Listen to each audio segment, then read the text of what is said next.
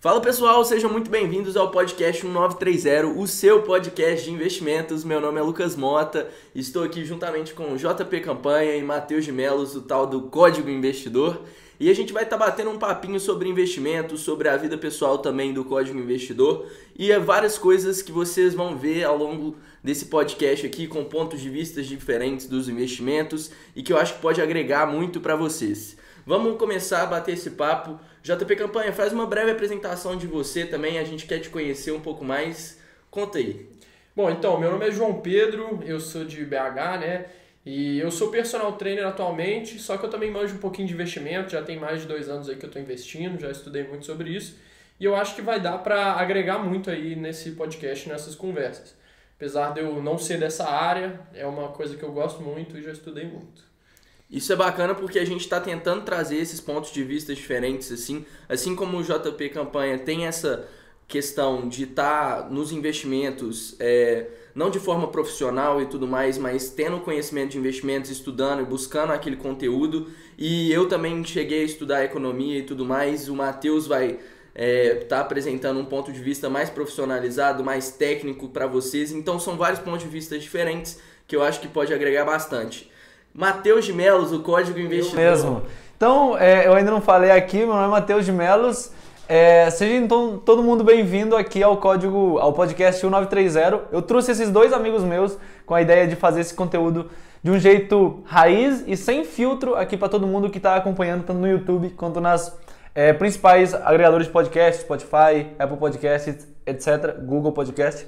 O Campanha, ele diz que ele é personal trainer, ele é meu personal trainer nas horas livres, porque no, na dedicação dele, ele se dedica a estudar investimentos fielmente. Eu não conheço ninguém que entende tanto de investimentos quanto o Campanha ao meu redor, por isso que eu decidi trazer ele. O Lucas Mota, ele é meu sócio e entende também de investimentos um pouquinho, entende o básico, ele está iniciando.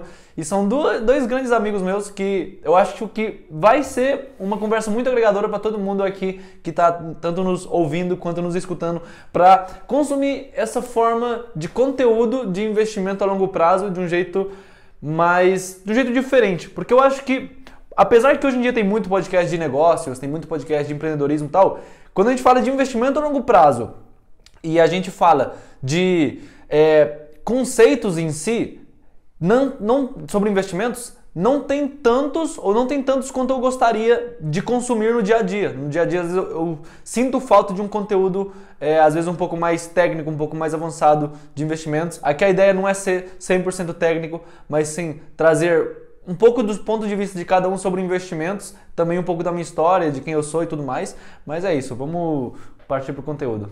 Bom que você falou isso de história, eu acho que seria interessante também a gente começar. É, a gente sabe que você é conhecido como Código Investidor, mas tem algumas pessoas que chamam de Mateus tem outros que chamam de Venezuela. E eu acho que o interessante era explicar para o pessoal por que Venezuela. Pois é, eu tenho um pouco essa crise de identidade. Às vezes nem eu sei quem eu sou, o Código Investidor, Matheus ou Venezuela. E essa história começa no ano de 2001, quando eu nasci. Eu nasci em São Paulo, na cidade de Taubaté, é, em agosto de 2001. E com dois anos de idade, meu pai foi chamado. Meu pai sempre trabalhou na empresa de um ramo do ramo florestal aqui no Brasil. E ele foi chamado para trabalhar lá na Venezuela e acabou indo. E eu, com dois anos de idade, acabei indo junto com a minha família. E a vida inteira eu morei na Venezuela. Então eu fui criado sempre na Venezuela, desde dois anos de idade. Desde que eu me lembro de pessoa, eu já sabia falar o espanhol e o português. Hoje em dia, o pessoal fala que Venezuela, que não sei o quê, tem essa visão da Venezuela em crise, Venezuela é um país fodido. Mas na época, Venezuela era um país é, bem bem, digamos, esperançoso. Era um país bem moderno na América e tudo mais. Lá... É pelos, pelo petróleo. Também. Exato, na época de 2003, Venezuela bombando e tudo mais. Então acabou sendo a gente indo para Venezuela nessa época de vacas gordas e a gente pegou sim um pouco da crise de 2014 para cá na Venezuela, que a gente pode falar isso ao longo de outros, outros conteúdos e tudo mais. Então, o pessoal me chama de Venezuela por isso, porque eu fui criado a vida inteira, sempre morei lá na Venezuela.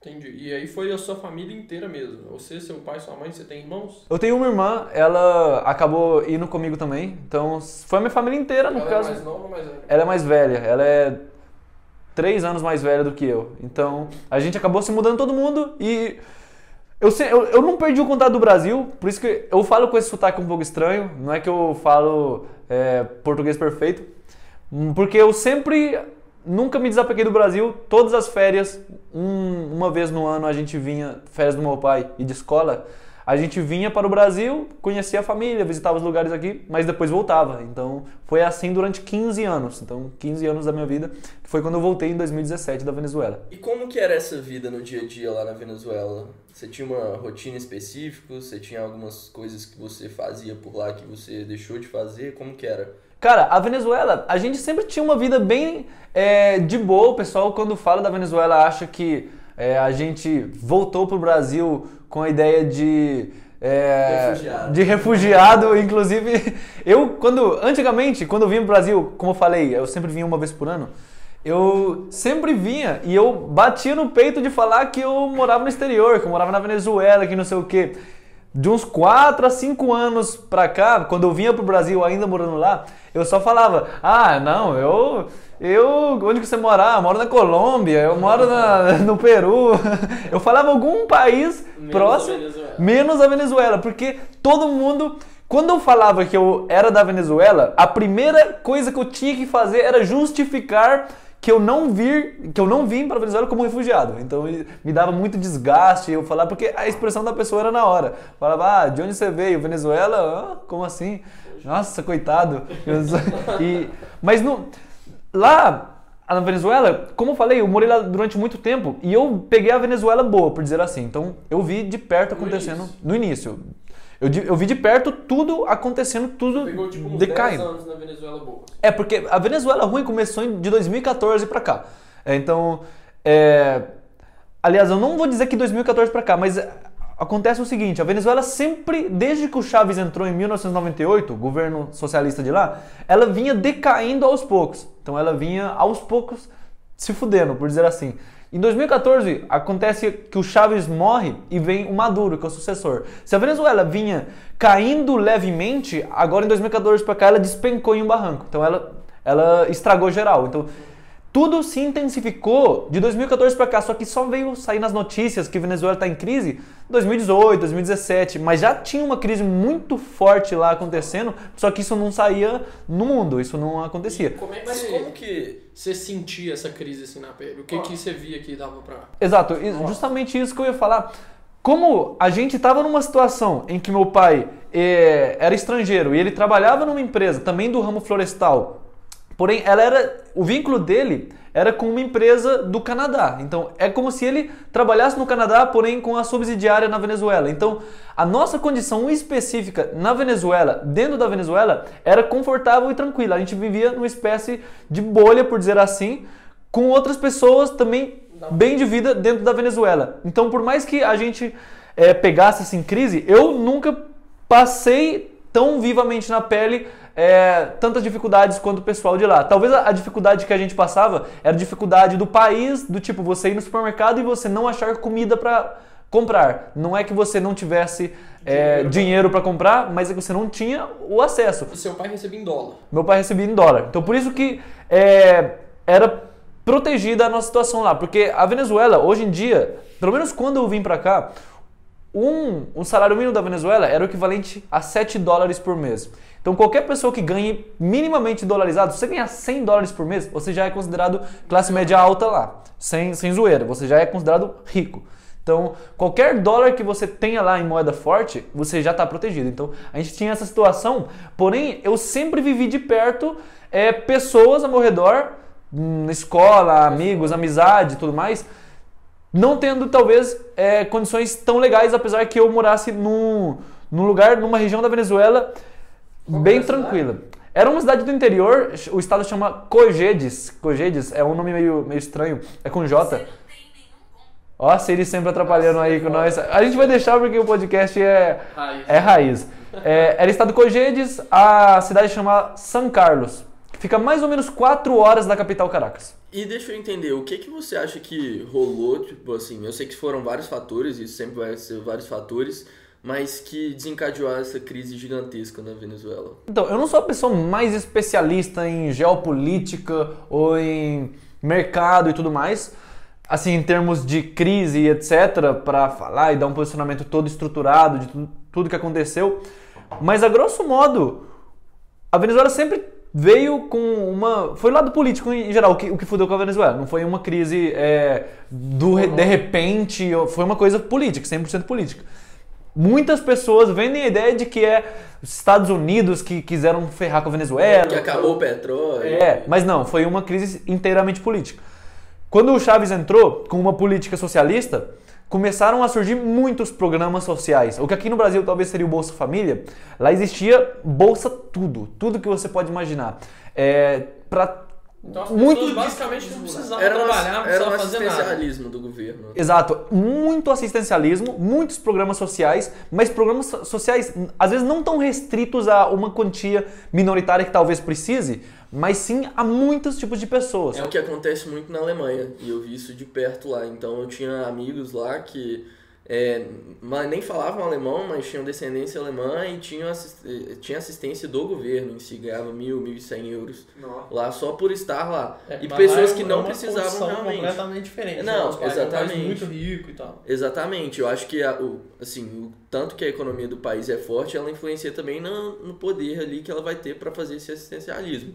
Só que no caso da Venezuela, eu acredito que eles tenham tentado fazer tudo de uma vez e não tinha, às vezes, realmente tão sustentável assim. Exato, você falou da Alemanha, a Alemanha era uma economia forte. A renda da Venezuela, por exemplo, quando você pega o Brasil, Brasil exporta soja, exporta milho, exporta grãos, exporta carne, exporta muitas coisas para países afora e dentro do país, o país é tão grande que ele se sustenta. Então, a economia interna do Brasil, por exemplo, ela consegue sustentar o país. A Venezuela é um país pequeno. Então, a Venezuela é do tamanho de Minas Gerais.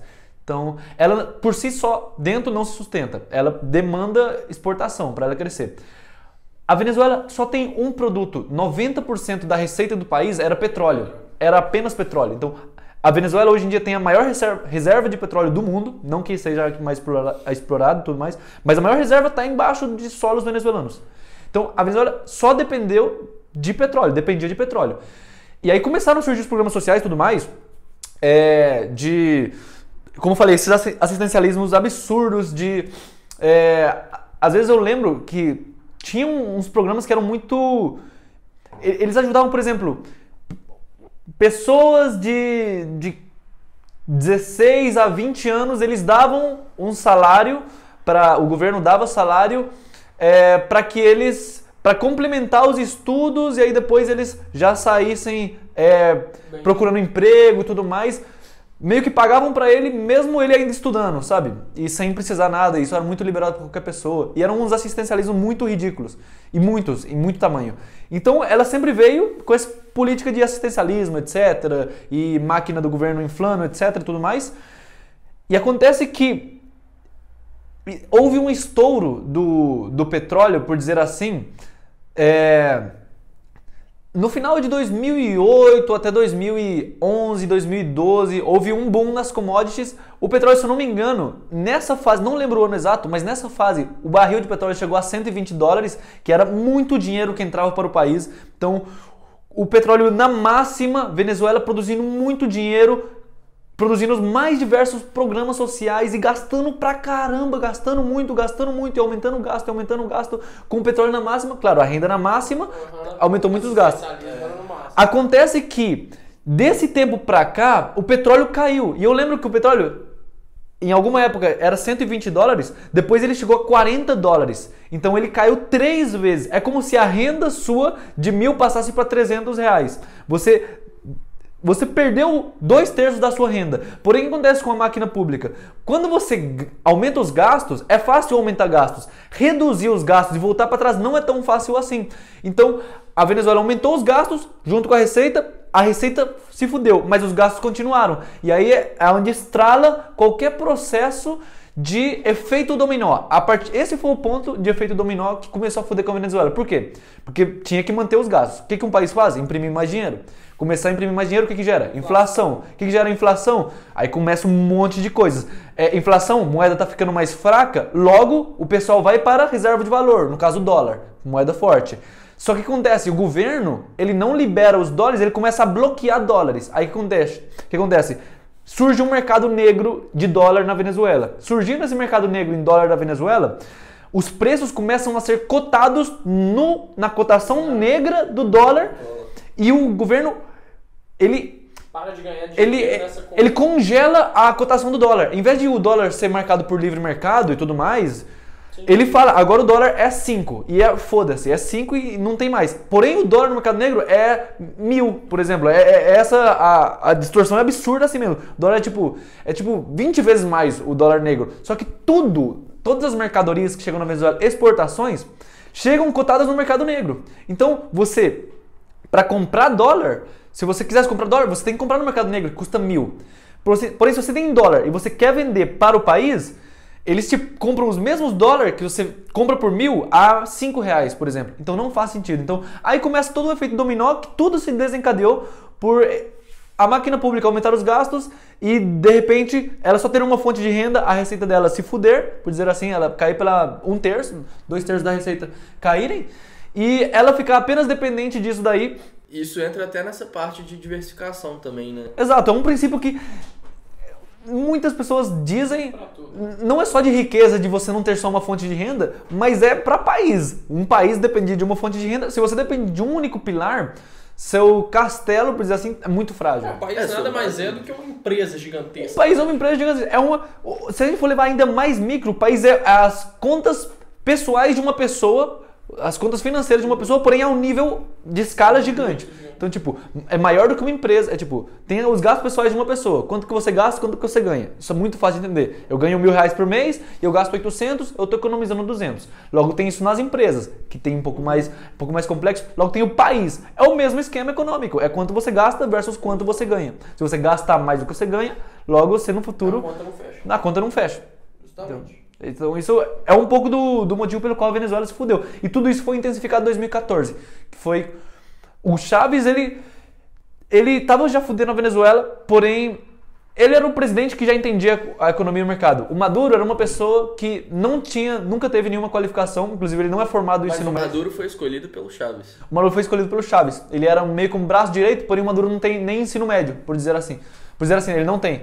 Então, uma pessoa não capacitada nem um pouco, tocar um país que está entrando em problemas financeiros, com muitos gastos e que tem que reduzir custos extremamente rápido. Ele não conseguiu liderar bem e... Fora toda a corrupção absurda que tem lá. Isso aí. Isso eu tô falando assim, contexto politicamente correto, para não falar que, se, que a tipo, política é só Se roubada. estivessem fazendo tudo certo, seria desse, difícil, difícil dessa forma. Seria difícil, talvez, mas talvez seria muito difícil, mas não seria nem perto do que chegou hoje. E no meio disso tudo, onde que surgiu essa paixão pelos investimentos? Então, é, isso veio um pouquinho antes, isso surgiu lá em 2017. Na época, já tava Em 2017 você tava lá ainda. Eu né? tava- Você, você voltou de lá quando? Eu voltei em 2018, agosto de 2018. Só pra Então, é exato.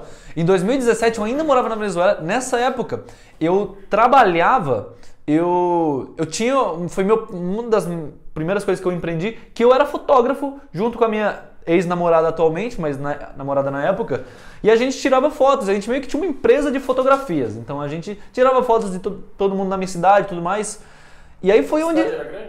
a cidade tinha 100 mil habitantes, mas a gente era bem conhecido dentro da cidade. Então tinha muita sessão de fotos que a gente fazia. A gente chegou a fazer umas 100 sessões de fotos em questões de 10 meses de, de, de empresa existindo por assim. Então, a ca- uma a cada dois dias sempre tinha. A cada três dias sempre tinha uma sessão de foto. E era, pra, pra mim, que ainda estudava e tudo mais, era muito. Era um dinheirinho bom, né? Que você conseguia tirar. Exato. Na época eu me lembro que eu chegava a tirar, por exemplo, em uma semana, cinco vezes o salário mínimo da Venezuela. Que não é muito, é 35 dólares. 35 dólares, mas é um parâmetro É, mas é- gigantesco. é, né? você tem que comparar de O acordo. valor da moeda também. Exato, você tem que comparar de acordo com o salário mínimo deles. O que, que acontece? Já, só deixa eu desbloquear aqui que me tá dando nervo. Isso não estar vendo. É, O que acontece? Aí surgiu o primeiro estalo de, de investir. Porque eu reparava que a gente ganhava dinheiro na época. A gente ganhava dinheiro com as fotos. Só que a época, a inflação da Venezuela já beirava os cinco dígitos. É, seis dígitos, desculpa. Então já tinha inflação de 100 mil por ano. Então, o que, que é isso? É, é que hoje uma coisa custa mil, daqui a um ano essa mesma coisa vai custar 100 mil. Então já tinha essa inflação de seis dígitos na Venezuela. Hoje em dia a inflação é de mais de um milhão por ano. Mas na época era a inflação de seis dígitos. Hoje. Tá muito fodido. Eu falo, parece que é uma zoeira, porque hoje no Brasil a inflação é tipo. É, lógico, a inflação do GPM veio alta, mas, mas em média, 4%. Quando tá normal, o Brasil é 4%. Você falar que tem inflação de 6 dígitos, de 100 mil por ano, é absurdo. mas, mas tinha. É, você compra uma paçoca hoje, amanhã você compra a paçoca por 10 reais. Exato. Então, tipo, eu, eu aprendi muito bem a viver numa época de inflação, porque como que você lida na época de inflação de 6 dígitos? É o seguinte, o dinheiro que cai hoje, Compra hoje. Compra, gasta tudo hoje. Se você gastar amanhã, você já perdeu o dinheiro. Tipo, você recebeu 5 mil bolívares, que é a moeda de lá. Se você não gastar isso hoje, você vai estar ferrado, você vai perder valor. Amanhã, esses 5 mil é como se fosse 500 bolívares, por dizer assim. Então, gasta tudo. Então, isso era o que meu pai falava na época. Recebeu dinheiro, gasta. Recebeu dinheiro, gasta. Por conta da Venezuela. Mas não é gasta. Eu, eu não tinha. Não é gasta, torra. Mas é. Coloca seu dinheiro em alguma coisa. Coloque seu dinheiro em alguma coisa que consiga segurar. O que, que o pessoal comprava na época? O que, que o pessoal grande e rico investia na Venezuela? Ouro? Não. Não tanto, né? O pessoal rico da Venezuela não é o pessoal rico rico. Mas vamos lá. O ovos. Não. Existe uma coisa básica no nosso dia a dia que tudo é dolarizado e que todo mundo precisa. Chuta o que, que é? Açúcar. Não.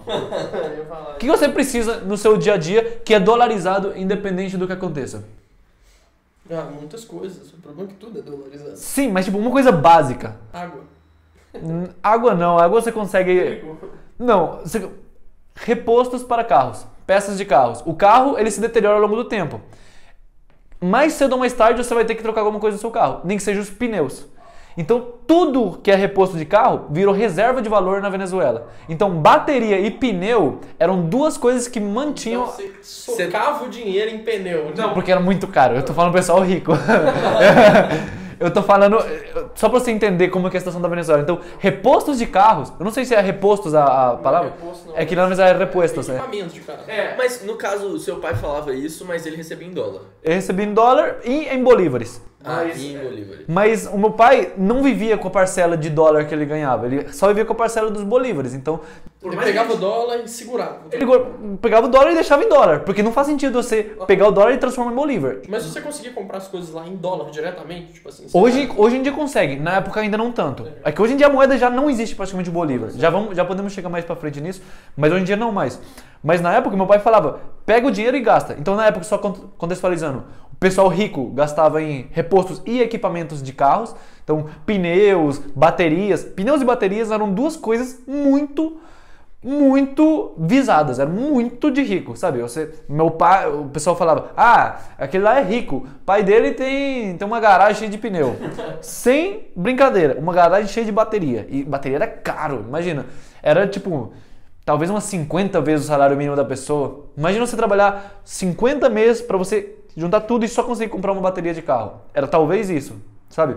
Então eram duas coisas caras. E aí, o que meu pai me ensinava é que, como em época de inflação você tem que gastar o dinheiro, você tem que comprar em algum lugar. O que, que outras pessoas não tão ricas. O que você fazia? O que, que eu fazia? É que tirava fotos, que eu ganhava. Não, não, não. Você pegava esse Ah, é. dinheiro e comprava o quê? Exato, isso que eu ia falar. dinheiro. O que, que pessoas não tão ricas. Qual que era a reserva de valor de pessoas ricas? Equipamento de carro. Reserva de valor de pessoas não tão ricas era alimentos. Então, você comprar, por exemplo, não é qualquer alimento, é alimentos não perecíveis. Por exemplo, azeite. Por exemplo, macarrão. Por exemplo, um pacote de arroz. Então, esses eram as reservas de valor de pessoas não tão ricas, mas que não eram pobres. Pessoas média alta. Comprar alimentos e depois revender. E quem era pobre? Quem era pobre não fazia reserva de valor. Podia. Então, eu lembro que o primeiro investimento que eu fiz com a intenção de caramba, eu preciso proteger meu dinheiro, foi foi garrafinhas, garrafas de um litro de azeite, de azeite de canola, é óleo na verdade. Óleo é que lá, na verdade, eu tô falando muito de Venezuela, eu tô lembrando do espanhol. Lá não existe a palavra óleo, lá é aceite, que é azeite, que é o óleo de cozinha. É, que é óleo de Então, óleo, não, óleo de cozinha. De carro não. Não, de canola. Ah, de canola. então, Eu lembro que os primeiros investimentos que eu fiz na vida foi litros de óleo. Que eu comprava, sei lá, 8 mil bolívares. E depois eu cheguei. Eu lembro que eu cheguei a revender eles por 15 mil, 17 mil bolívares. O E mesmo. nesse, É, e nesse pode. caminho, assim, de começando investindo com azeite. É, óleo, né, no caso. Eu falei azeite, azeite é portuguesa. É. Az- azeite é, é o mesmo óleo em espanhol. Investir com óleo, óleo de canola. Óleo de canola. É, até chegar ao que tá hoje, com investindo, diversificando sua carteira, com vários tipos de investimento diferentes. Como que foi esse processo? Sim. Então, eu já tinha então a ideia de que você precisava investir. Eu já tinha a ideia de que você precisava guardar o dinheiro em algum lugar, porque dinheiro não tem valor. Por dizer assim, o dinheiro ali na mão ele perde. E aí, em foi mesmo 2017, nesse mesmo 2017, quando eu ainda trabalhava como fotógrafo e tudo mais, que a gente veio para umas férias do Brasil aqui em agosto de 2017, a gente vem uma vez por ano, igual eu falei, é, que nessa época a gente já estava com a cabeça de que aos poucos vamos nos mudando para o Brasil, porque logo Venezuela não vai dar para viver mais, então vamos trazendo as coisas aos poucos. Então, de 2015 para cá, a gente sempre vinha trazendo um monte de coisa para Venezuela. Uma Pode falar. pergunta. Da é, Da Venezuela para cá. pro a, empre- a empresa do seu pai, é, que ele trabalhava lá e tudo mais, ela não se retirou da Venezuela Não. com essa crise, não? Não, o mer- ela tem um market share, Era um- muito bom, né? o mercado de 60%. Ela domina a indústria de papel e celulose lá na Venezuela. E como o- a empresa ela exporta e tudo mais, e ela não é uma empresa venezuelana, é uma empresa, como eu já falei, de um grupo canadense, ela consegue sobreviver ainda, então ela ainda existe. É, então, onde que eu parei? O que eu tava falando? E você, você começou a ter essa noção, né? E Ah, é, que aos poucos a gente vinha trazendo as coisas pro Brasil. E em agosto, quando a gente tava aqui de férias é, no Brasil e tudo mais, que já tinha trazido um monte de coisa da Venezuela pra cá e tudo mais, a gente tava desencaixotando algumas, alguns livros, algumas coisas. Primeiro dia de férias, que a gente chega com um monte de massa, um monte de coisa, levando lá, organizando, vendo os parentes e tal. E aí, é, o meu pai tinha ganhado um livro que ele nunca leu na vida, de um amigo dele que falou que era muito bom, etc. Nessa época, como já tinha iniciado essa procura por investir meu dinheiro em óleo de cozinha e tudo mais, eu já estava com interesse em fazer alguma coisa com dinheiro para não perder valor, além do óleo. além do óleo, é, o meu pai viu isso daqui e falou: Ó, eu tenho um livro aqui que talvez seja do seu interesse, sabe? Porque eu já tava com essa mentalidade de empreendendo tal, tirando fotos, investindo, comprando comida. Na Venezuela era assim. É, meu pai viu o livro e falou: Olha, tem um livro aqui bem interessante, eu nunca li, tá empoeirado, talvez ele seja do seu interesse. O livro era Escola de Negócios, do Robert Kiyosaki, que era o autor do Pai Rico, Pai Pobre. E aí, eu sempre tinha muito paradigma de que é, você não consegue crescer muito além do. Essa mentalidade que todo mundo tem, se não é roubando ou se você já vinha de família rica. É. E eu não- nem vinha de família rica, por mais que meu pai fosse para Venezuela e tudo mais, ele não era rico, por dizer assim, não era. Por mais que tivesse uma vida lá boa, é, não era uma pessoa muito rica nem muito milionária, é, não muito, não era. É, e a gente, eu não pensava em roubar, eu sempre pensava em ser uma pessoa ética. Então, eu não acreditava que eu ficaria rico em algum futuro. Mas nesse livro eu descobri que empreender e investir é o caminho, por dizer assim. Empreender e investir é a o caminho que você deve seguir para você crescer na vida, por dizer assim. E eu falei, caramba, eu tô meio que fazendo isso daí, mas não tô fazendo direito, sabe? Eu tô meio que, meio que empreendendo ali, tirando umas fotos que eu tô meio, meio com bico, né? Eu tô só tirando fotos, não é nada sério. E investindo também não é muito sério. Aí eu comecei a estudar um pouco mais. E aí eu cheguei. Essa época que você começou, só pra, só pra entender melhor, essa época que você começou a tirar foto, você tinha quantos anos? Eu tinha 15 anos. 15 anos. 15 anos. Mais ou menos acabando ali o ensino médio. O ensino médio da Venezuela. Começar, né, na- O- Na verdade, não. O ensino médio da Venezuela, ele começa com 13 anos e vai até os 16. Então você forma com 16. Eu tava no penúltimo ano da, do ensino médio venezuelano. Então era o Então, penúltimo ano da Venezuela. você teoricamente já estava indo pra faculdade lá já já. Teoricamente. Então já já, já, já eu tinha que decidir o que que eu queria fazer da vida. Cara, com 16 anos, velho. É, com 16 você forma. Nossa. É, e tem gente que, que forma com 15, porque tem, Tem tem ali as idades e processo. tudo mais. É, e bom, aí eu já vi, eu já tinha que começar a decidir o que eu queria da vida, e lendo esse livro me abriu muitos olhos. Eu falei, caramba, investindo tem alguma forma de você. Empreender e investir tem alguma forma de você conseguir tudo mais. Fechei o livro tal, li ele para completo, muito bom o livro. Abriu meus olhos, tudo, tudo mais, pensamentos, etc. Mas um tempo depois, um tempo depois não, cinco dias após ter acabado de ler o livro, ainda nessas mesmas férias do Brasil, que eu tava muito viciado Você no conteúdo, aqui, né? aqui no Brasil ainda. Eu achei um outro livro do meu pai, que ele sim tinha lido esse daí, que eu lembro que ele tinha comprado há um tempo atrás no aeroporto, quando a gente estava no aeroporto de Confins, em Belo Horizonte, quando a gente estava voltando para Venezuela, que era Os Segredos da Mente Milionária. Aí esse livro, sim, ele era fininho, eu falei, caramba, fácil de, de ler, de comer ele, eu tô sedento por esse conteúdo, eu vou ler. E aí eu peguei já, mesmo sem conversar nada com meu pai, e comecei a ler, e caralho, mano, tudo que eu li ali fazia muito sentido para mim. Todos os princípios eu falei, É, e o legal é Foda. que aquele livro ele realmente ele quebra toda essa ideia que você tem. total, né? total. De que só rico que pode. Só rico Eu acho legal a estrutura dele, porque ele é, ele é curto e tudo mais, só que ele é todo em princípios, então é como se ele fosse em tópicos dos mais relevantes pra você estar repetindo e tal. E isso eu acho que deixa a leitura mais dinâmica, acho que pra mim, pelo menos, assim, eu fico muito mais focado É, nela ali. se essas pessoas que estão ouvindo a gente aí nunca leram, é um livro que ele, ele realmente quebra essas objeções, essas crenças de que só quem tem dinheiro é quem roubou, que a gente sempre tem essa ideia de que dinheiro é uma coisa ruim, né? Assim, ah, não, dinheiro não é bom e tal, e é isso que faz a gente não enriquecer, né? Exato. E o mais foda de tudo é que o livro, ele tem 180 páginas, ele tem menos de 200 páginas. Muito E é pequeno, o livro não é gigante com 180, é Uhum. pequenininho, de bolso praticamente, muito fácil a leitura e é muito direto. Ele fala, ricos é assim, pobres é assim, ricos é assim, pobres é assim. Logo, se você quer ser rico, pense como rico.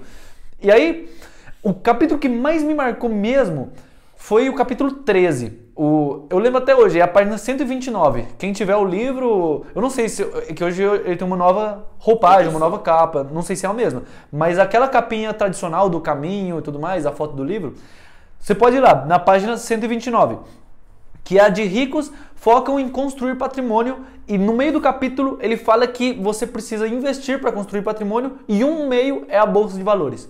Então, como na época, só deixa eu ajeitar aqui a minha lapela, não, com medo dela enrolar na roupa. Se ninguém sabe, a última vez eu gravei é, um vídeo com a minha lapela, ela ficou toda estourada. É, mas só voltando, É, eu descobri que tipo investir de fato é o caminho, só que mais do que investir, bolsa de valores é um meio, sabe? Bolsa de valores é um, é um, É um meio mais rápido. é um meio rápido, por dizer assim. Ele falava outras coisas lá como imóveis e tudo mais, mas pensa num cara que ganha 35 dólares no mês investindo em imóveis. Isso não existia. Mas bolsa já era uma coisa que talvez fazia sentido. E aí isso me deixou, caralho, eu preciso estudar sobre bolsa de valores. Preciso estudar de bolsa de valores. E aí eu fechei o livro e eu já não quis tanto saber de outras áreas e tudo mais, desenvolvimento pessoal. Eu já fui direto pra bolsa de valores. Eu falei, caralho, bolsa de valores é o poder. E aí eu comecei a estudar sobre bolsa de valores, tal, sobre bolsa, até que eu fiz meu primeiro investimento. Eu, depois de estudar vários foi o quê? É, foi um CDB de, de que vencia em 2020, 20, 2023 a 123% do CDI. Foram dois mil reais, que foi uma economia que eu juntei do, do trabalho que eu tinha, mais uma mesada que meu pai às vezes me dava. Eu juntei e apliquei nesse CDB, porque na época eu não investia de ações, não conhecia nada de ações. Foi em dezembro de 2017, meu primeiro investimento. E aí começou a jornada por busca de conhecimento, de ações e tudo mais. Entendi. É porque. Beleza, então aí você, essa parte aí você tava no Brasil. Essa parte eu Você tava na Venezuela. Na Venezuela, mas você já ia voltar pro Brasil. Exato, exato. Eu ainda eu já, já estudava o- a Bolsa de Valores do Brasil, porque, só deixa eu contextualizar, eu conheci os segredos da mente milionária em setembro de 2017. Eu tive esses três meses estudando muito. Em dezembro eu fiz meu primeiro, meu primeiro investimento. Então foram três meses de estudo para eu é, investir na Bolsa de Valores.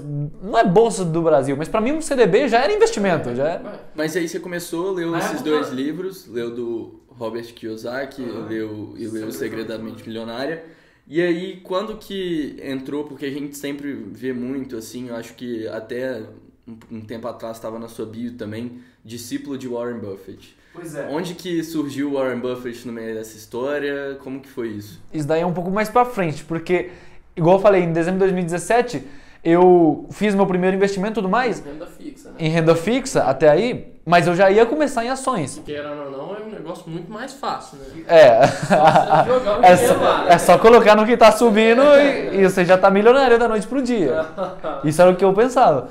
Só que o que acontece? Quando você joga, não sei hoje em dia, mas quando você jogava como investir em bolsa de valores no Google, aparecia apenas é, que se você quer investir em bolsa de valores, você pode ou fazer day trade ou swing trade, tem os hold aí que aí é, segura até até até ter lucro. Ninguém liga pra Ninguém liga pra eles. Inclusive, eu vou falar, era o, o, site, eu, era, eu acho que era de uma Toro Investimentos ou algo assim. Existe hoje? Existe, existe, É. existe blog da Toro, algo assim. São os primeiros vídeos que eu consumi sobre bolsa de valores. Então, lá falava, realmente o cara falava, então, se você quer investir em bolsa, você pode investir fazendo day trade, você pode investir fazendo swing trade. Tem uns caras aí que fazem investimento em hold, buy and hold, que segura tudo mais. Mas eles sempre deixavam a explicação como se o hold fo- fo- fosse uma coisa secundária idiota. E, eu, eles diziam que investir em bolsa é day trade e swing trade. Hoje eu não concordo com isso. Eu não acho que isso é investir. Isso é especular. E nada contra especular. Mas o investir, para mim, hoje só é hold. Não tem outra forma de investir que não seja você comprar um ativo.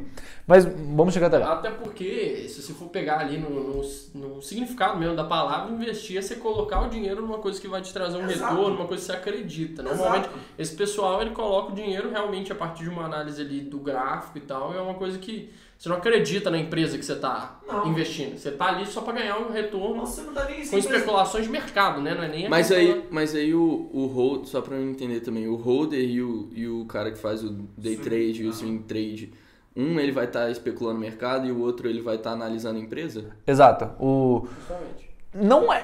Tipo, o swing trade, ele pode sim analisar um pouco a empresa, mas em geral, ele, apenas, ele ganha lucro, ele apenas ganha dinheiro É, com oscilação de. É, ele ganha dinheiro com, com oscilação do preço da ação. Então, ele é um especulador. Ele especula que o preço vai subir. Se tiver certa a especulação dele, ele ganha. Especula que vai cair. Se tiver certo, ele ganha.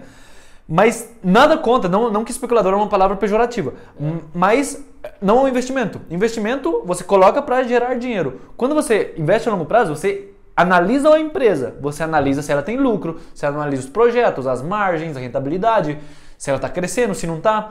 Quando você investe, entre aspas, você especula com preço, não importa tanto o lucro, mas importa sim, tipo, sei lá, bolsa. Mercado. é, É, é, você opera mais o mercado. Bancos abriram, bancos americanos abriram 1% em alta, logo os bancos brasileiros vão abrir 1% em alta. É o tipo de análise, assim, às vezes, sabe? Ou às vezes de, de gráfico, etc.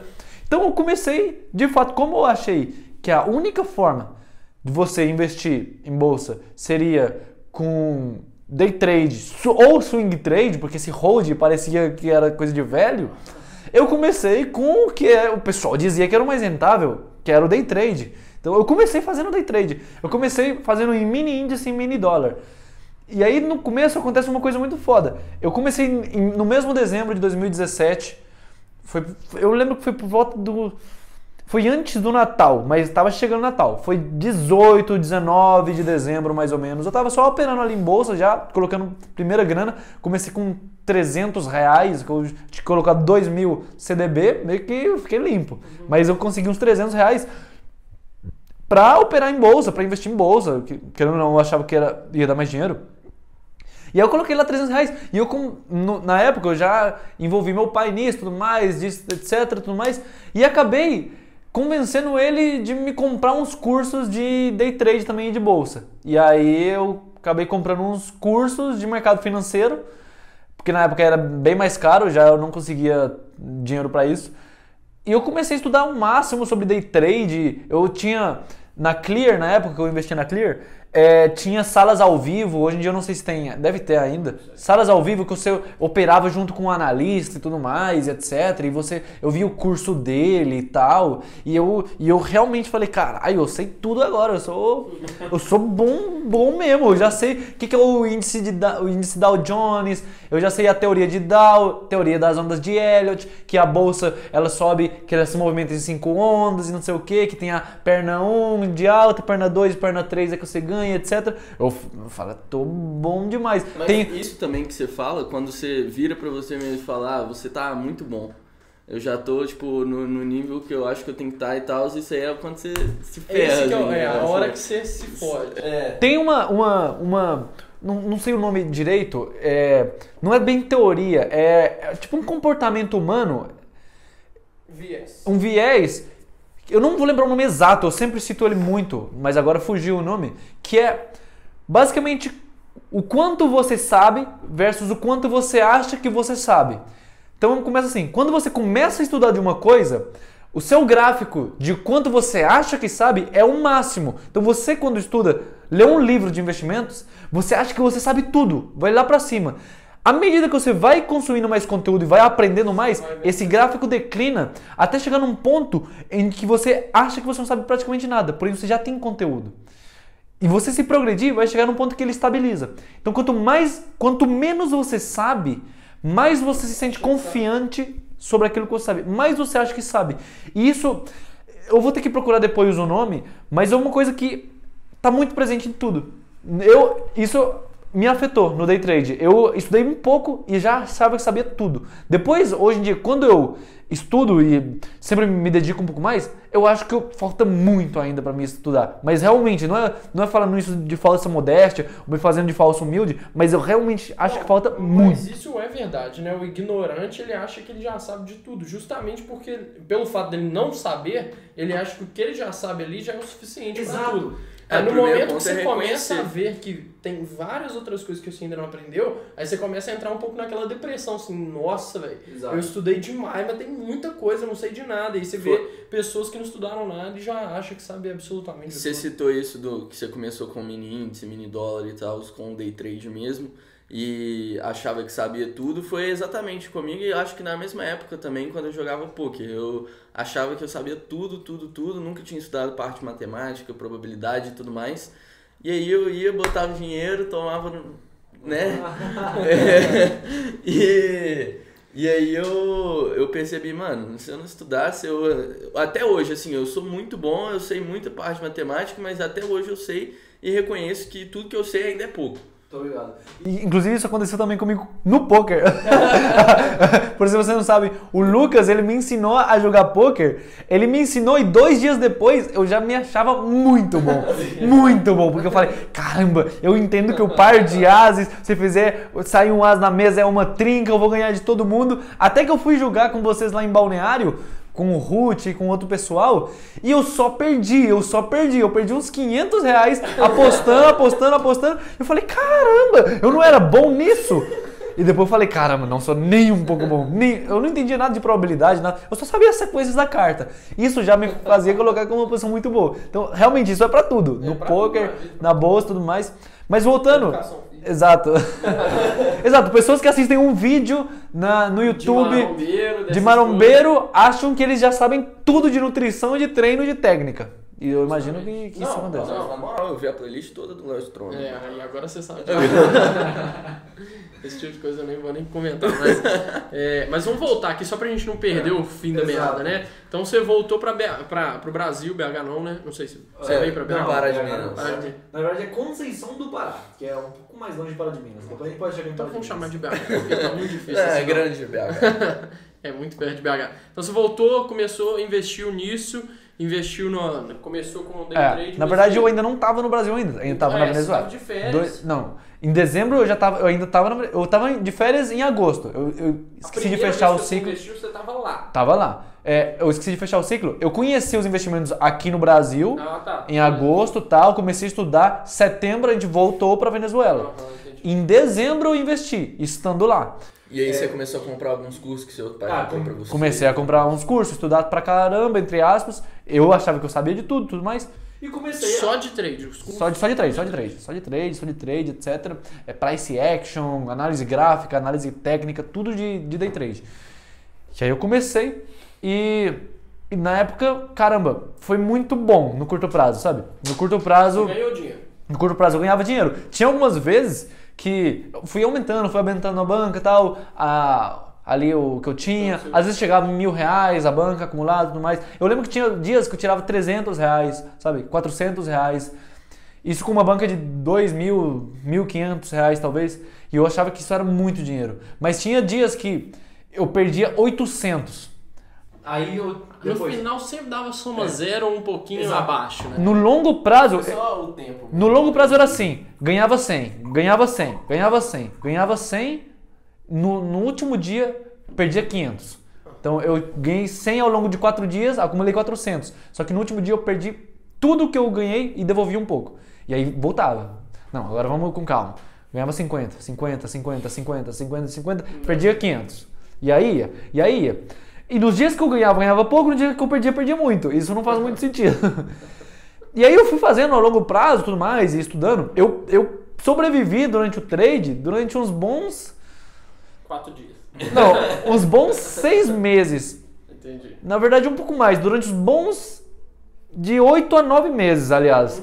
Que eu, que, eu, que eu me mantive ali no trade. Então, tipo, chegaram perto que eu quase quebrava e tudo mais, e E a quase. sanidade mental? Como é que tá? Nossa, era péssimo. Eu, era- eu nunca vivi tanto estresse na flor da pele, sabe? Você fica tenso, você se sente mal. Rapidão, aí você ainda tava na escola nessa época? Nessa época, sim. Nessa, porque eu, teoricamente, me formei em agosto de 2018. Então, aí em dezembro de 2017, eu já... Não, sim, aí você ficou mais E seis como, meses e operando. como que você fazia tempo- com essa questão da. Porque eu acho que quando você tá em algo que envolve risco e tudo mais, e que, assim, ainda mais sendo algo especulativo e tudo, que. a- você vê a coisa acontecendo na hora.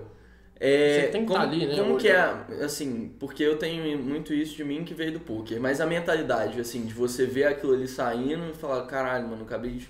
Cara, era, era foda, era, era, era triste às vezes, sabe? Às vezes eu já cheguei a me sentir muito mal alguns dias de perca. De deitar na cama, assim, sair água nos meus olhos, eu não falei que eu tava chorando. Caralho, perdi mil reais no dia. Muito dinheiro. É. E, e isso acontecia. Então, era ruim, era muito ruim. Pensa, nas- foram as piores sensações da minha vida. Fora que mil reais pra você era, tipo, É. todo o Era seu dinheiro. muito, era muito. Seu dinheiro. Tipo, pra quem tinha. Era talvez 50% da banca. Às vezes 70% da banca devolvia muito. E isso te deixava abalado. Depois você pensava, você se arrependia. Meu Deus, eu nunca precisava ter entrado nisso tudo mais. Então eu fui vendo aí aos poucos que você não era pra mim. Eu fui levando, porque tipo, eu achava que, que uma hora a chave ia virar, mas era só a mesma coisa. Mas eu acho que isso que você falou, até de assim, tá perdendo e, e ter uma perca gigante, alguma coisa do tipo, influencia também muito no, na, na gente, assim, é muito aprendizado também, porque eu acho que você aprende a ter paciência com as coisas, você aprende a ser calmo, você aprende a controlar também seus nervos. Eu acho que isso influenciou, pelo menos isso eu falo de experiência minha, assim, não sei exatamente como você, mas acho que influenciou muito em mim é, to- é, todas essas porradas na, na minha mentalidade, na construção desse mindset durante esse tempo também. Não, total. É, sabe outra coisa que eu acho bem engraçado agora, olhando pro passado, sobre esses momentos de trade? É que muitas vezes, você quando tá fudido, você procura motivação, né? Imagens motivacionais, etc. E aí, eu lembro que eu sempre usava frases do Buffett e mensagens do Buffett, mesmo não sabendo quem era Buffett na época, para eu operar day trade, sabe? do tipo, talvez não motivacionais, mas sim, tipo, é, seja ganancioso quando os outros estão é, medrosos, seja medroso quando todos estão gananciosos, estão falando, opa, tô medroso, eu tenho que ser ganancioso agora. Outra coisa que eu fazia é que ele falava, não diversifique. Diversificação é uma proteção contra a ignorância. Eu falava, ah é? Vou colocar todo o meu dinheiro nessa operação. É o cara que leu uma frase lá no O Pensador, né? E pegou a frase, é essa frase. ele nem entende o Não, absolutamente nada a ver. Tipo assim. Tipo, o Buffett ele não faz day trade. Não. mas o que eu mais vejo é pessoal do day trade usando mensagem do Buffett pra se motivar. Então, tipo, eu usava desses. Então, só em resumo pra, pra não alongar demais, eu acabei me fudendo no day trade. Eu acabei vendo que não era pra mim.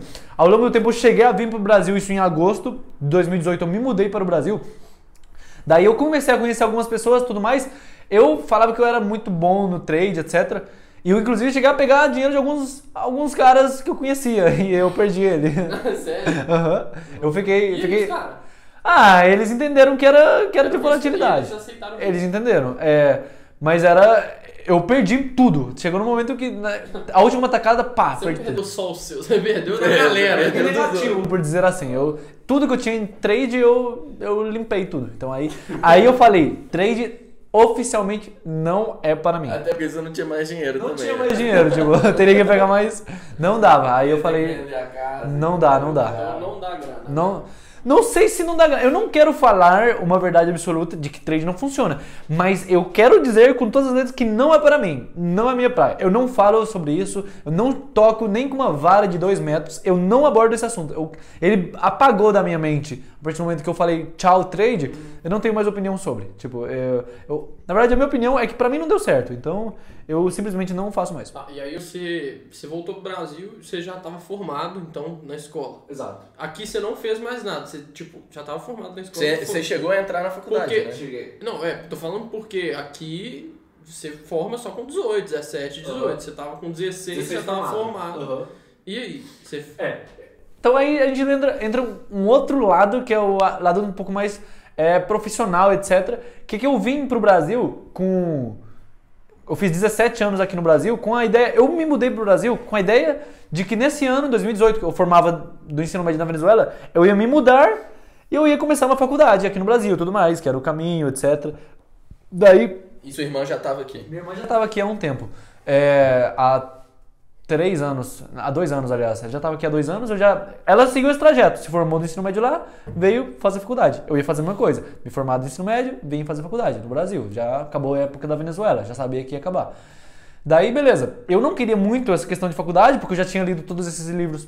Pai Rico, Pai Pobre e tudo mais, que lá falava que Não faço faculdade. Mano, não eu, funciona. não, eu, eu acho que é foda porque assim, é o seguinte: o pai rico, pai pobre, se você for sintetizar ele, basicamente ele fala que ensino. Escola não funciona. Não, não vou dizer isso, Não, mas ensino não está relacionado a dinheiro. Tipo, quando você ganha, não está relacionado ao seu, ao seu ensino formal. Que você tem que achar novas fontes de renda e que você tem que investir em ativos e deixar de comprar Fazer passivos. Mas seja, isso, dinheiro isso, em qualquer, isso em qualquer livro também do Robert Kiyosaki. Exato. Ele é totalmente contra Tudo. o Exato. modelo de Exato. ensino tradicional. Mas se você for sintetizar, o pai rico, pai pobre, ele é apenas isso. Ensino não está relacionado ao dinheiro. É, invista em ativos e não invista em, não compre passivos, ou seja, não financie, não pague juros, mas sim invista em coisas que vai te dar dinheiro. Tenha fonte de renda. São as três, três coisas assim, todo mundo que leu Pai Rico, Pai Pobre entende que é. Porém, eu conheço um zilhão de pessoas que leram o Pai Rico, Pai Pobre e aplicam nenhuma, nem não a aplicam, quanto acham, não acham a favor no dia a dia as coisas que estão no conceito do livro. Então, por mais eu conheço pessoas que Mas eu acho que isso é muito relacionado com medo também. Que as pessoas têm na cabeça delas, ah, vou seguir o caminho tradicional, é, e tudo mais, vou fazer faculdade, sou... Às vezes meu pai é advogado, meu pai é médico, minha família toda é isso, eu tenho que ser também, e às vezes ela lê no livro, mas ela não leva por medo. Exato. Então, eu vejo que as pessoas, às vezes. é, No caso das pessoas que não levam por medo, eu vejo um outro tipo de pessoas. Que, tipo, elas apenas leem o conteúdo e não aplicam. Só pra falar que lê. Só pra falar que leram. E eu conheço muitas pessoas, até parentes próximos, que leram o livro, falam que o livro é muito bom, o melhor livro que já leu na vida, mas quando eu falava que eu não queria fazer uma faculdade, qual que era a visão? Como assim? Você tem que ter um, nem que seja uma faculdade, um diplomazinho, não sei o quê. Bolsa de valores? Isso, isso daí não dá certo não, é meio arriscado, etc. Investir dinheiro, ih, conheço um, um tio que investiu dinheiro e, e quebrou. É. E, e- Sempre tem um tio, né? então, Sempre tem um tio. então, mano, tipo, é- eu tive muita dificuldade aí, até mesmo por uma pressão familiar, de ter que fazer alguma faculdade, nem que seja. Eu já não queria fazer, mas eu não tinha voz na época de falar não vou fazer. Eu era muito calado, muito suscetível ao que pessoas ao meu redor queriam que eu fizesse. Isso é uma coisa que eu acabei é, me fudendo, por dizer assim, em algumas áreas, com algumas pessoas da minha família, inclusive, por eu fazer, seguir fazendo coisas que não estavam de acordo com o que eu queria. É, depois eu aprendi e hoje em dia minha opinião é muito mais acima do que a opinião dos outros sobre mim, sabe? Mas isso é assunto para próximos episódios. Mas eu acabei sim estudando, seguindo a faculdade com a ideia de que eu teria que fazer. Aí eu me matriculei numa coisa que era técnico em empreendedorismo, porém tinha uma formação em administração na Universidade Pitágoras de Divinópolis. Era uma faculdadezinha muito meia boca, é, com um curso muito meia boca. Mas por que Divinópolis? É. Porque eu morava em Conceição do Pará. Então era a maior cidade perto de Conceição do Pará na época. Era o interior de Minas Gerais. É. Mas aí, su- sua irmã tava aqui em BH. BH. Ah, mas Mas Você eu. não quis vir pra BH. Na época é que eu, eu. Quando a gente veio de festa e tudo mais, foi só um mês muito rápido de decidir onde que eu ia ficar. E aí eu acabei ficando na casa de um dos meus padrinhos que moravam em Conceição do Pará. E junto com a minha madrinha e meu padrinho. E Divinópolis era a melhor faculdade, cidade maior, mais perto, por dizer assim. Faculdade de Pitágoras. Era técnico em Daria empreendedorismo. menos trabalho de você ir É. e voltar. Tipo. Exato. E o transporte de uma cidade interior não é tão fácil quanto aqui que você pega um Uber. Lá, tipo, é horário de ônibus, ônibus só sai três da tarde desses horários, sabe? Então, tipo, você tem que ir. E depois você chegava lá, Divinópolis não tem Uber. Então, é dois quilômetros caminhando até a universidade, da rodoviária e tudo mais. E por aí vai. Então, E você ficou quanto tempo na faculdade? eu fiquei um mês, eu fui em uma aula, porque era EAD, eu fui em uma prova. Eu não sei até hoje como Era foi o resultado. Era EAD. Porém, você tinha que ir pra comparecer às provas. Era, era a distância, já a Era distância. híbrido, né? Tipo, como se fosse um híbrido. É, porque, tipo, na época eu já estudava muito um cara chamado Flávio Augusto. E ele, na época, falava que se ele fosse fazer uma faculdade, ele faria a distância. Então eu segui muitos conceitos dele e tudo mais. É, esse lado de empreendedorismo, Flávio Augusto, etc., eu acho que a gente pode abordar em profundidade em outros, em outros episódios. Mas ele falava que ele faria EAD, então eu vi, ah, é um curso aí meia boca, tem o, número, tem o nome empreendedorismo na grade, não sei o quê, e é a distância. Então já era. Comecei a fazer, eu fiz exato um mês, tudo mais, etc. Fui lá para fazer uma prova, fiz a prova, nem sabia de como que entrava na faculdade, tudo mais. Entrei uma vez, eu eu entrei, quem que eu sei, não sei o que, aqui mesmo, é, tem que, é, toma. Eu até hoje não sei como que foi o resultado da prova. Só sei que saindo de lá, depois de um mês eu tranquei. Eu falei, não vou fazer. Mas isso meio que veio acarretado por uma outra decisão Mas nessa época você já tinha parado de ganhar o dinheiro do, do fotógrafo lá? É, nessa época já. Quando- E aí você tava ganhando dinheiro de algum jeito pra falar assim pros seus pais: Ah, não, não vou fazer. Não vou fazer. Quando eu vim pro, quando eu vim pro Brasil, como eu mudei da Venezuela, lá acabou o negócio de fotos, porque eu, eu que era o fotógrafo, logo eu era o ativo da empresa. E aí não deu certo. É, a gente não conseguiu. Aqui no Brasil, eu comecei muito recente, assim que eu cheguei no Brasil, a vender é, coisas. é, eu iniciei um mini negócio de vender lasanha congelada e tudo mais. Só que aconteceram umas coisas ali ao longo do caminho que não foi muito pra frente. Então nessa época ainda, eu ainda tinha um projeto de seguir empreendendo, mas eu ainda não, não ganhava, não ganhava dinheiro. Tipo, não era, não era desse jeito. Então não tinha nada pra chegar e falar pra eles, olha, não vou fazer faculdade por isso. Não era nada Nada assim. Então, só sei que eu tranquei a faculdade motivado, porque lembra que eu falei que é, antes eu era muito suscetível a, Ao que os outros ao que os outros queriam? Então, eu era muito calado e suscetível à casa onde eu tava morando, que eram os meus padrinhos. Então eu sempre morei com os meus pais, de repente você vai morar por primeira vez com pessoas que você não conhece. Assim, você conhece de nome, mas quando você vai conviver com a pessoa, você vê que é outra pessoa. É, a minha madrinha, ela é muito rígida. Ela é muito controladora. E eu sou uma pessoa muito livre. Uma- eu era uma pessoa que eu, que eu saía sem falar pra minha mãe onde eu tava e voltava de casa, sabe? E eu gostava de ser assim e ela meio que se acostuma com isso. Então era o meu jeito. Eu não batia as duas personalidades. E aí eu fui ficando calado em, nos problemas que ela foi falando, fi- ficando calado e tudo mais. Até não chegou num ponto que eu explodi. é, é, por exemplo, eu fazia coisas que não se adequavam, sabe? E eu. Isso era contra meio que que eu sentia que era o que eu gostava, mas eu não tinha voz pra falar, sabe? Então eu ficava, tá, eu só baixava a cabeça e fazia. Chegou um momento que eu explodi, e aí eu acabei fazendo coisas que eu não devia e eu fui expulso da casa. O que, que você fez? Eu, eu xinguei ela. Eu, eu, eu tava num dia numa, numa ligação com a minha ex-namorada na época, e eu falei, nossa, que essa mulher, que não sei o quê. Eu, eu agi mal, eu agi mal. Eu, eu, eu xinguei ela de todos os Cabeça nomes. quente. Tava com a cabeça. Eu insultei ela, falei um monte de coisa mal por ela. ela- Tudo em espanhol, porque eu tava com a minha ex-namorada. Só que depois eu descobri que ela. Voltou pro Brasil e ainda tava namorando. Exato, meio que a distância. Nossa senhora, mas E- aí você levou muito a sério o Flávio Augusto. e, e aí, o, eu xinguei ela de todos os nomes e tal. Ela entendia espanhol, eu fiquei descobrindo isso depois. Acontece que ela chega e fala: Não quero que você more mais aqui. E eu, com 17 anos de idade. Meio que nessa época aconteceu algumas coisas que deixaram o, o meu pai afastado, então eu não tinha mais contato com ele direto, por dizer assim. E a minha mãe estava ocupada em outras coisas também. E eu Mas seus pais estavam morando com a sua. não, os meus pais estavam aqui no Brasil, só que em outra coisa. Aí eles já tinham vindo pra. Outra coisa aonde? Tipo assim. É que aconteceu um acidente com meu pai e ele ficou inteiramente dedicado a esse a recuperação dele. É, Eu não queria entrar muito em detalhe não, disso. Sim, não, mas tá, mas aí cê- eles estavam morando em outro lugar. É, porque foi, foram mais ou menos uns 10 meses de reabilitação com meu pai e tudo mais, que ele teve que é, ir de hospital em hospital. Então meio que eles viveram Nômades, tipo, indo no hospital. É, meio que eles viveram de hospital em hospital. Então, a- até uma certa época, até eles se estabilizarem e irem na casa da minha avó, hoje em dia eles moram é, numa casa em Pará de Minas, que, é, que eu acabei alugando pra eles depois e tudo mais. Mas na época, é, na época, até somando por essa questão que tinha acontecido o acidente com meu pai e tudo mais, etc., que eu tava com a cabeça mais bagunçada e tudo mais, eu explodi meio que, como aí eu não tinha mais nem o meu pai nem a minha mãe, eu não tinha Você não tinha não, porquê. não tinha porquê. Não, eu não tinha mais suporte deles, por dizer assim. Se eu, eu- se eu precisava ali, por exemplo, imagina você com 17 anos ser expulso de casa. Primeiro que você faz, ir pra casa dos seus pais. Eu nessa, nessa circunstância não tinha casa dos pais e nem tinha pais, por dizer assim. Não tinha acesso a eles. Não tinha como mais conversar com ele. Então, aí eu fiquei, fiquei totalmente à deriva. Eu fui- me fudi. Eu falei, tomei no cu. Então, aí eu fui expulso de casa com 17 anos.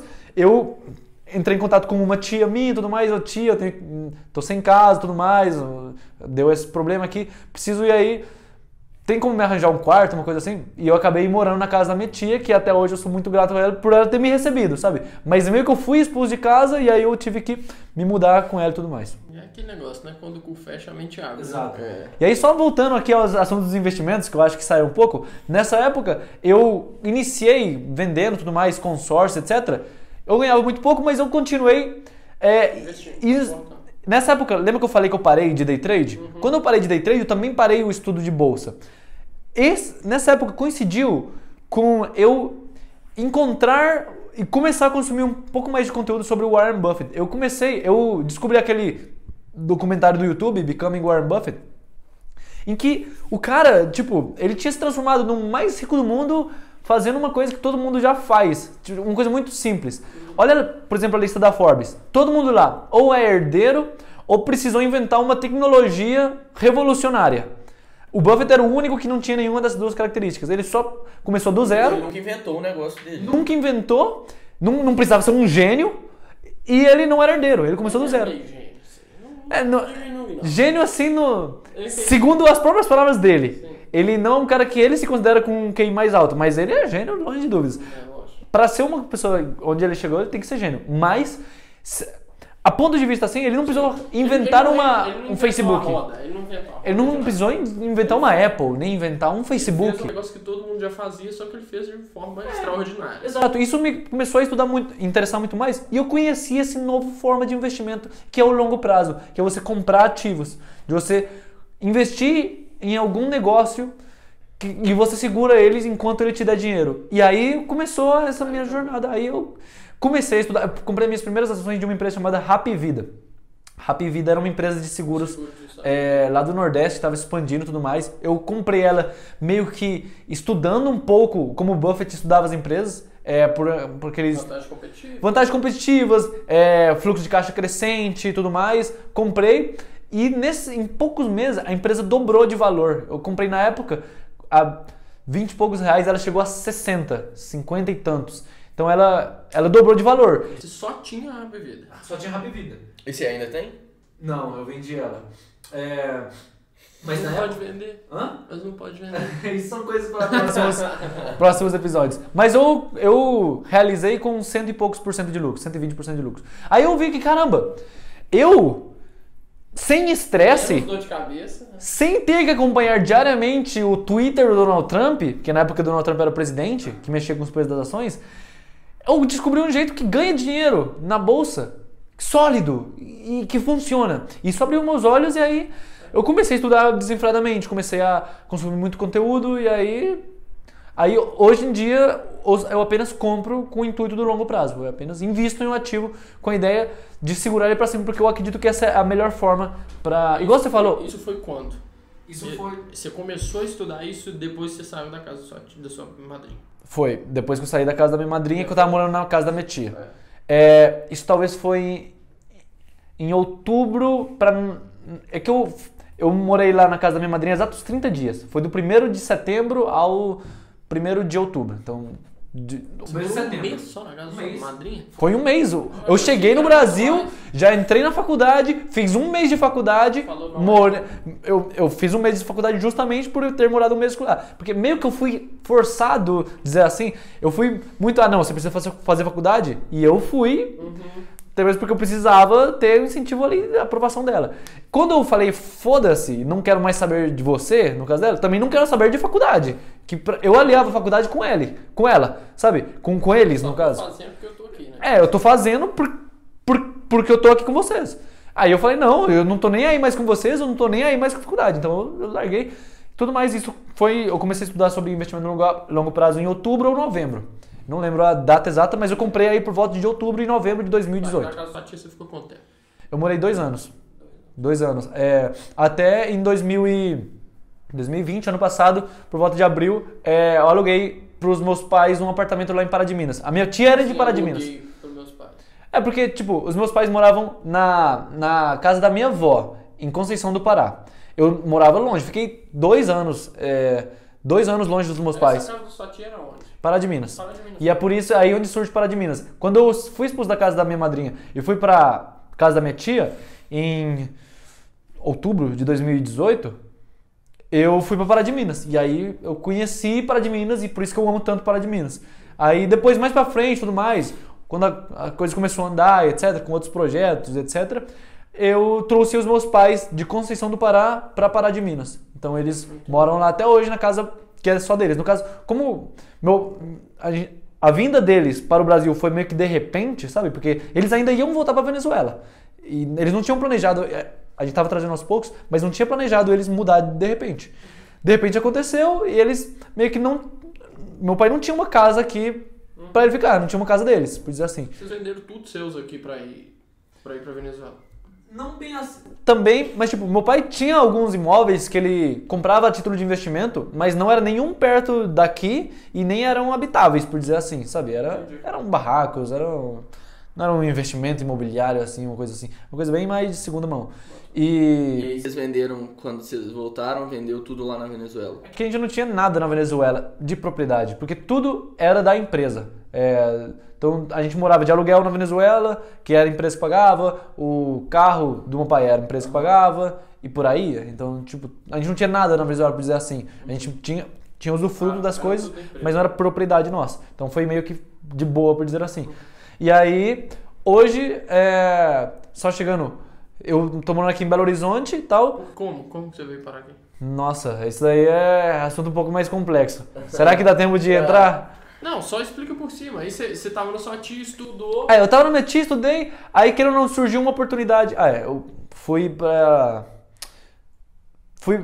Comecei a morar junto com os meus pais novamente, né? É, é que parece que eu. Pra mim é muito óbvio, né? Pra quem tá escutando, não, não sabe sabe. que, tipo, eu morei dois anos longe dos meus pais e eles meio que não tinham casa, eu trouxe eles para perto de mim. Então, diferente de eu ir pra eles porque eu tô precisando, eu trouxe eles pra, pra gente voltar a morar junto, etc. Essa, essa época você tava ganhando dinheiro com alguma coisa? Nessa época eu já estava trabalhando, ganhando dinheiro com marketing digital. Nessa época eu já estava ganhando dinheiro fazendo lançamentos de produtos, etc. Que é a coisa que mais me deu dinheiro, por dizer assim. Que me deu o poder para eu conseguir investir e aportar. E, e aí lá em, em Pará de Minas, mais, surgiu uma oportunidade de eu ir para Balneário Camboriú, que é uma casa organizada pelo Lucas Mota.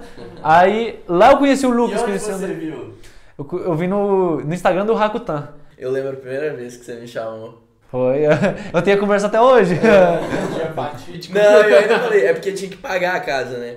Aí. Eu achava que era meio golpe. Não, aí eu ainda falei, mano, você tem até amanhã, porque é a última vaga. Você tem que garantir a vaga, você tem que pagar até amanhã. Aí depois ele foi me contar que ele ficou mó desconfiado, assim, de ser um golpe, não sei o que. Ah, Eu falei, ah, mas como assim última vaga? Hoje é fim de semana.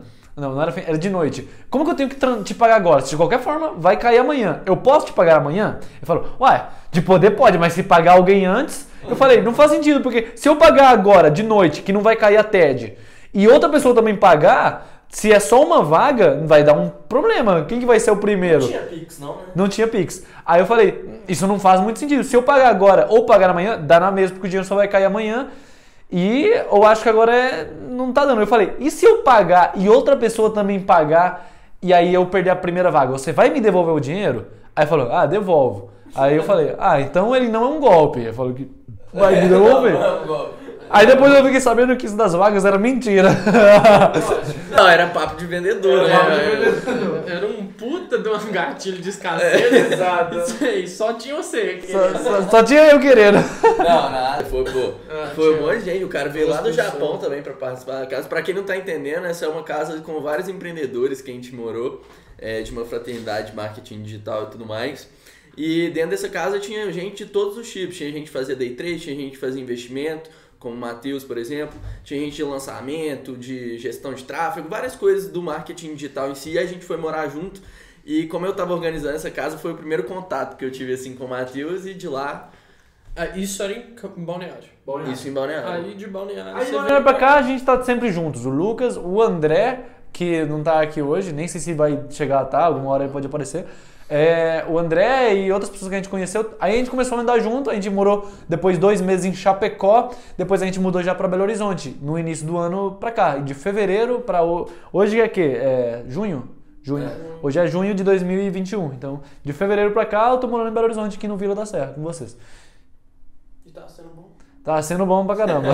mas, mas basicamente, então, isso é um pouco da, história. da história aqui, é, de, de Para onde... todos que estão escutando, esse é um pouquinho do Matheus Código Investidor. Exato. Esse É, Veneza. esse primeiro podcast... Venezuela, Matheus de Melos, Código Investidor. do jeito que quiser. Esse daqui foi o primeiro podcast, então, também conhecido como o pior podcast da história. Por quê? Porque eu sempre acredito que você, a primeira coisa que você faz sempre é a pior, porque depois você começa a melhorar e vai chegar num outro nível. Vocês talvez estão vendo aqui hoje, a gente talvez numa conversa mais informal, eu com a minha lapela, eles com esse microfone compartilhando. Quem sabe no futuro a gente vai ter todo um cenário, todo um estúdio, toda uma coisa, todo um um, um áudio melhor tudo mais. Mas eu sempre acredito que você tem que começar as coisas com o que você tem é, nas mãos. Eu poderia muito bem não chegar, chegar e não fazer esse podcast, chegar e, e adiar ele, porque eu não tenho os Até ter microfones. Os microfones da Shure, de 4 mil reais apontando para cada um, eu não tenho um cenário, não tenho.